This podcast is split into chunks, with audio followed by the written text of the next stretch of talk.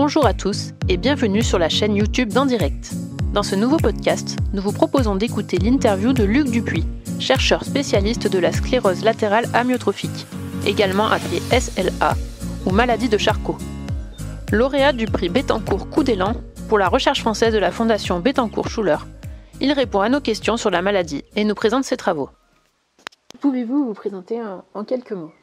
Donc moi, je suis directeur de recherche à l'INSERM et je dirige un laboratoire INSERM qui est euh, situé à Strasbourg et qui euh, compte une trentaine de personnes et qui travaille exclusivement sur euh, la sclérose latérale amyotrophique, la SLA, et la démence frontotemporale, la DFT, qui sont deux maladies en fait avec des symptômes différents mais des mécanismes communs. Alors du coup, la maladie de Charcot, qu'est-ce que c'est?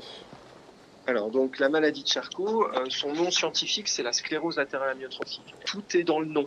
Sclérose latérale, d'un côté, amyotrophique de l'autre côté. Amyotrophique, ça veut dire amyotrophique, c'est-à-dire qu'il y a le muscle, on perd du muscle. Euh, et en fait, ça, c'est dû au fait que euh, les, les, neurones qui contrôlent les muscles dégénèrent. Donc, c'est ce qu'on appelle les motoneurones qui sont situés dans la moelle épinière. Et ces, ces, motoneurones euh, sont ceux qui nous permettent de contrôler nos muscles euh, grâce à notre cerveau. Et donc ces neurones-là dégénèrent et du coup les muscles sont à l'arrêt et ils s'atrophient. D'où l'amyotrophie. Et sclérose latérale, c'est l'autre type de neurone qui est particulièrement impliqué. C'est en fait il y a ce qu'on appelle une sclérose latérale des cordons latéraux de la moelle épinière. Et en fait c'est là où passent les neurones qui viennent du cortex moteur, hein, qui est une région euh, du cerveau qui contrôle le mouvement. Donc en fait, ces, neurones-là dégénèrent aussi dans la SLA. Il y a les deux neurones qui contrôlent le mouvement, c'est-à-dire le neurone cortical et le neurone spinal qui, qui dégénèrent.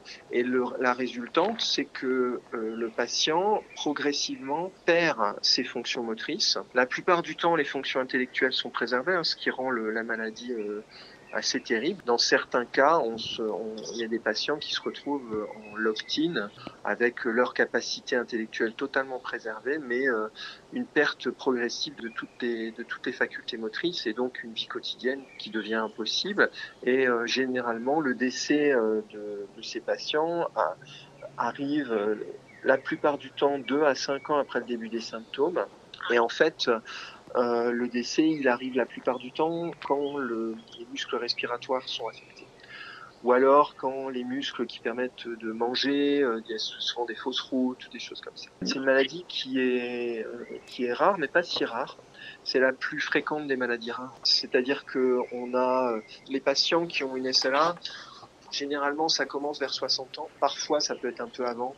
Il y a certaines formes, notamment celles qu'on étudie nous au laboratoire, qui peuvent commencer à 20, 25 ans. Il y a des formes très très jeunes et on, on, on, on est en train d'identifier un certain nombre de gènes, notamment dans des formes, dans des formes très précoces. Il y a même des formes juvéniles où des enfants sont touchés. Donc, mais bon, c'est très rare. La plupart des patients SLA ont 60, euh, euh, entre 55 et 65 ans au, moment du début des symptômes. Oui. Euh, décès de 2 à 5 ans. Euh, donc je vous disais, c'est une maladie qui est rare, mais qui n'est pas si rare. Euh, on estime qu'il y a à peu près 6 à 8 000 patients en France. D'accord. Euh, en, en, à un temps T. Hein, mais 6 à 8 000 patients, c'est aussi à mettre en rapport avec le fait que ces patients décèdent très rapidement et que donc il y a à peu près 3 000 nouveaux cas de, de SLA tous les ans. Euh, donc ça veut dire qu'il y a 3 000 décès de patients SLA tous les ans. C'est à peu près autant de gens qui meurent de SLA que de gens qui meurent d'accidents de la route. Euh, globalement, euh, c'est partout pareil dans tous les pays occidentaux entre 2 et 4 nouveaux cas pour 100 000 habitants dans tous les, pays du monde. Euh,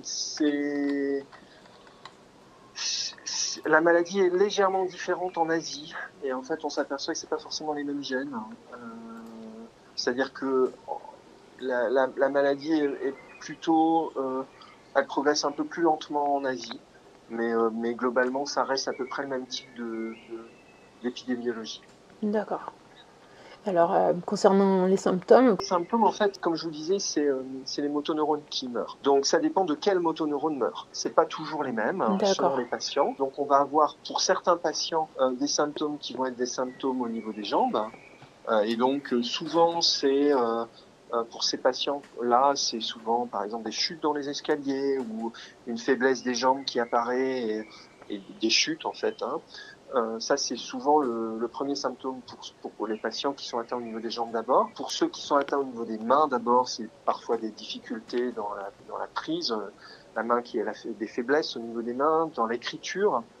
Et puis euh, vous avez toute une partie des. Donc ça c'est ce que je viens de vous décrire là, euh, début au niveau des membres, c'est à peu près 80% des cas. D'accord. Oui. Et puis il y a entre 20 et 30% des cas qui sont ce qu'on appelle des débuts bulbaires, où là c'est les muscles de la face euh, qui sont atteints euh, ou de la de, la déglutition. Et donc ça, c'est des patients qui, qui vont commencer à avoir des problèmes d'abord euh, de parole, par exemple, euh, l'élocution ah qui est euh, qui est un peu plus, qui est un peu pâteuse au début et, puis ça s'aggrave, etc. combien de temps il faut à peu près pour diagnostiquer en, moyenne? Est-ce que c'est facilement diagnostiqué aujourd'hui?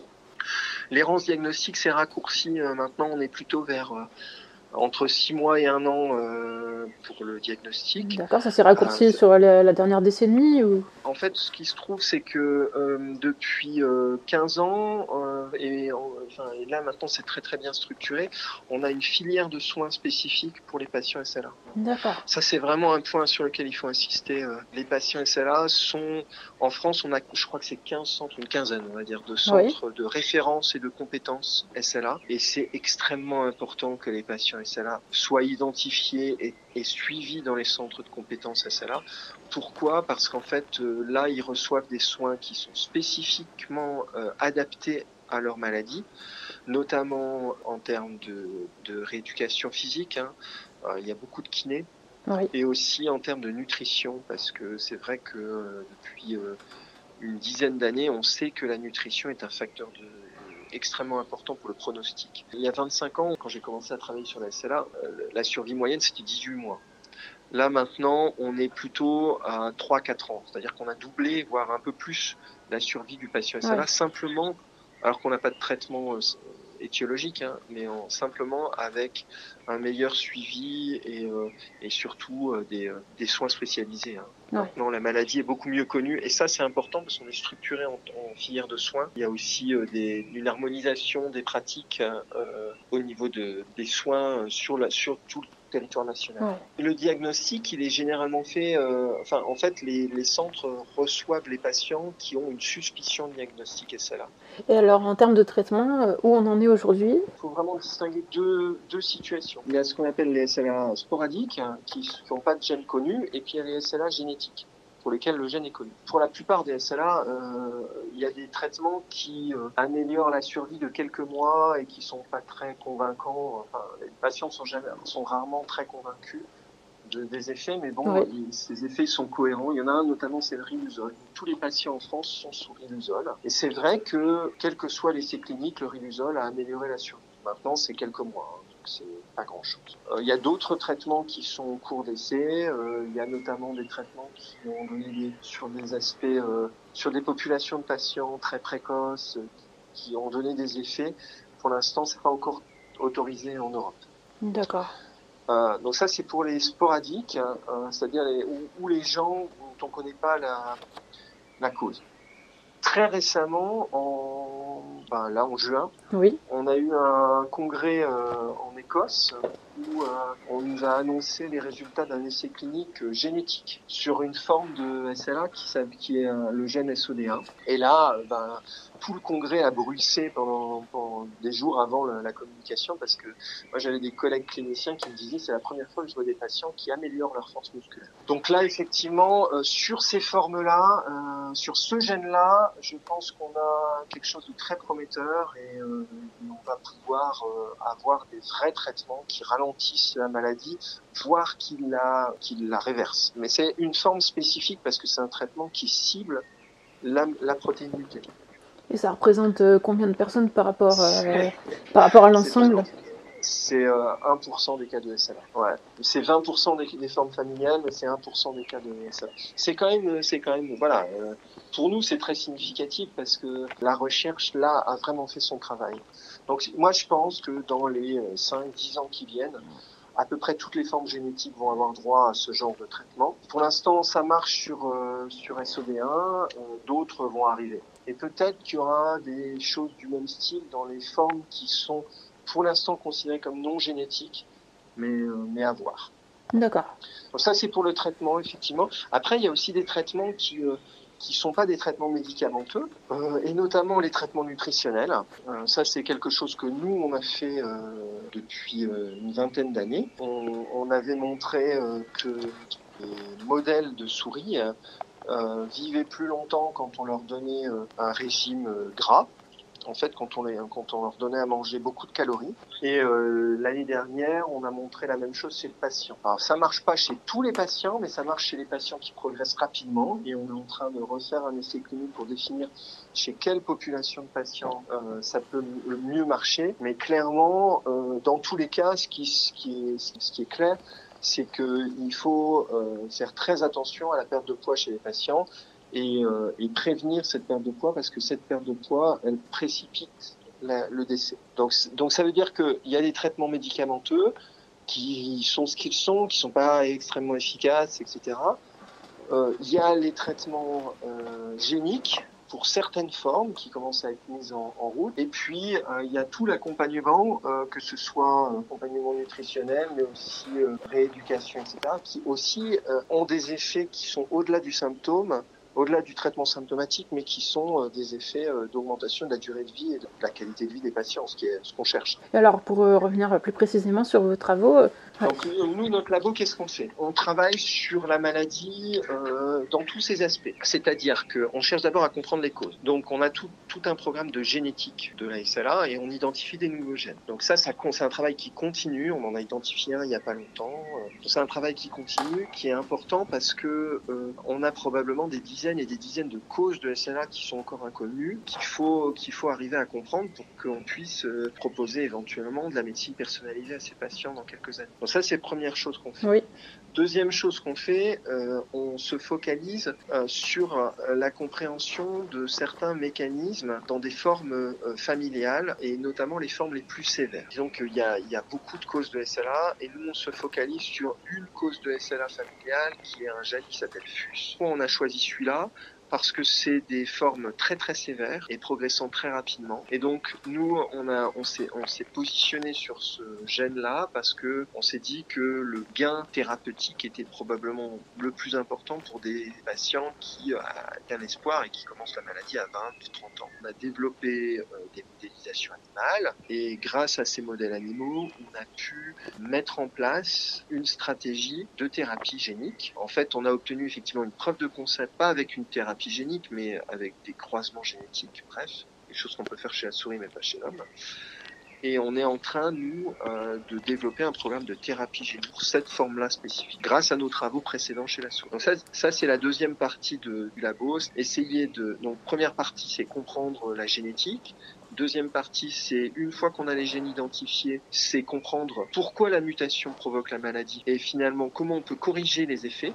Et ça, c'est ce qu'on a fait pour FUS et on en est au stade préclinique, c'est-à-dire qu'on est en train de faire les, vecteurs viraux on va les tester chez la souris et une fois qu'on les aura testés chez la souris, si ça marche, on va chez l'homme. Et la troisième partie du labo, c'est une partie qui essaye de comprendre l'origine des symptômes de, de la SLA, pas forcément dans les formes familiales, en général et on, on, essaye de comprendre différents symptômes et notamment un des symptômes euh, qui nous intéresse beaucoup, c'est la perte de poids. Pourquoi? Parce qu'en en fait, on s'aperçoit que la perte de poids, c'est probablement le premier symptôme des patients. En fait, ils commencent à perdre du poids euh, probablement 15 à 20 ans avant le déclenchement de la maladie. Ah oui. Et donc, euh, c'est aussi pour ça qu'on pense que les thérapies nutritionnelles sont intéressantes. Donc, euh, on essaye de comprendre avec nos modèles animaux, avec euh, des études chez l'homme aussi, quels sont les, quelle est l'origine de ça et on se focalise notamment depuis quelques années sur une région du cerveau qu'on a identifiée qui semble importante pour la perte de poids, qui est l'hypothalamus qui est une région qui est en fait la, euh, on va dire la, la région où le, le cerveau dialogue avec le reste de l'organisme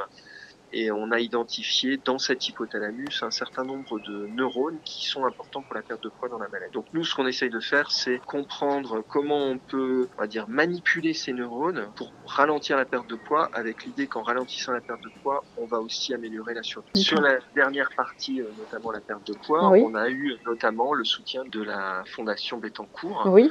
pour euh, pouvoir euh, acquérir un, un un magnifique microscope qui nous sert pour étudier le rôle de ces différents neurones. C'est dans ce cadre-là, avec ce projet-là sur la perte de poids dans la maladie de, Charcot, que euh, j'ai été lauréat de la Fondation Bettencourt pour, euh, pouvoir acquérir euh, ce microscope qui sert à notre équipe, mais qui sert aussi à d'autres équipes. Est-ce que vous souhaitez ajouter quelque chose sur la maladie de Charcot, sur tout ce qu'on a dit?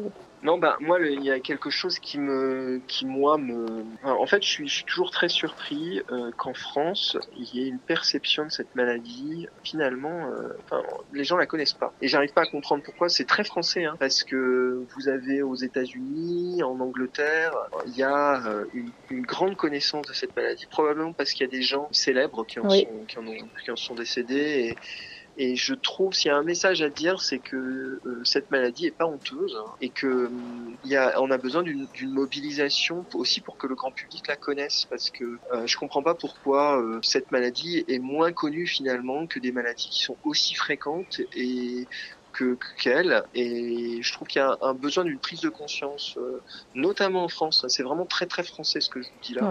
Et euh, donc ça, c'est vraiment quelque chose qui, qui me tient à cœur, c'est qu'à un moment, je comprends pas pourquoi spécifiquement en France, on, on sait que euh, il y a des gens qui ont été affectés euh, de, de, SLA, mais quelque part, qu'il n'y a pas d'implication, notamment de personnes médiatiques, euh, de, de, qui permettrait une, une, prise de conscience. On a eu récemment, là, par exemple, j'étais très content, j'étais content de voir qu'il y avait des notamment euh, l'ancienne Miss France qui s'est impliquée parce que son papa, je crois, est décédé de, SLA.